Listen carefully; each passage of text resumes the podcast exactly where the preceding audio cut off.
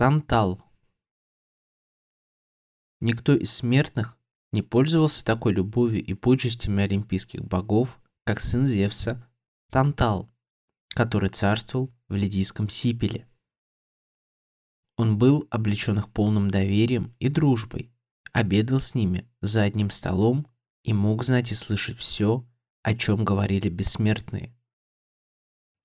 Но его честолюбию было мало этого сверхчеловеческого счастья, и он начал совершать преступления против богов.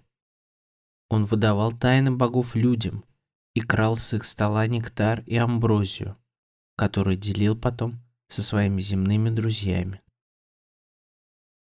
Однажды он скрыл у себя драгоценную золотую собаку, украденную из храма Зевса одним из его товарищей. И когда жрец потребовал ее обратно, он клятвенно отрекся от нее. Побуждаемый своим преступным высокомерием, он позвал раз к себе в гости богов и, желая испытать их всеведение, подал им на обед зажаренное мясо своего единственного, зверски убитого им для этого сына Пелопса. Но боги заметили преступление. Богиня Диметра, погруженная в печальные мысли о своей похищенной дочери Персефоне, съела кусок плеча. Другие же бросили раздробленные члены мальчика в котел, и парка Клотто вынудила его оттуда ожившим и преображенным новой красотой. И только съеденное плечо было заменено плечом из слоновой кости.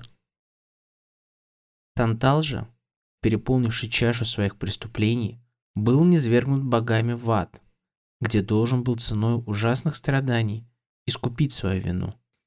Он стоял там, посреди пруда, где вода доходила до его подбородка и не мог никогда достать до нее.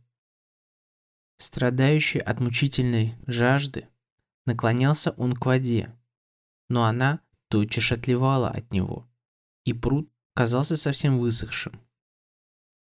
Страдал он также и от ужасного голода. Великолепные фруктовые деревья, росшие на берегу пруда, простирали над его головой свои ветви. Сладкие груши, яблоки, фиги и гранаты притягивали его взгляд.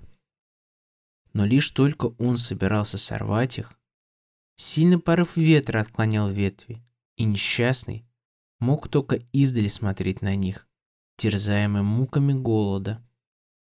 Ко всему этому присоединялся еще постоянный страх смерти, так как прямо над его головой свешивался кусок скалы, угрожая каждую секунду задавить его своей тяжестью. Так был наказан Тантал, нарушивший доверие богов. Это тройное, никогда не прекращающееся мучение должно было длиться вечно.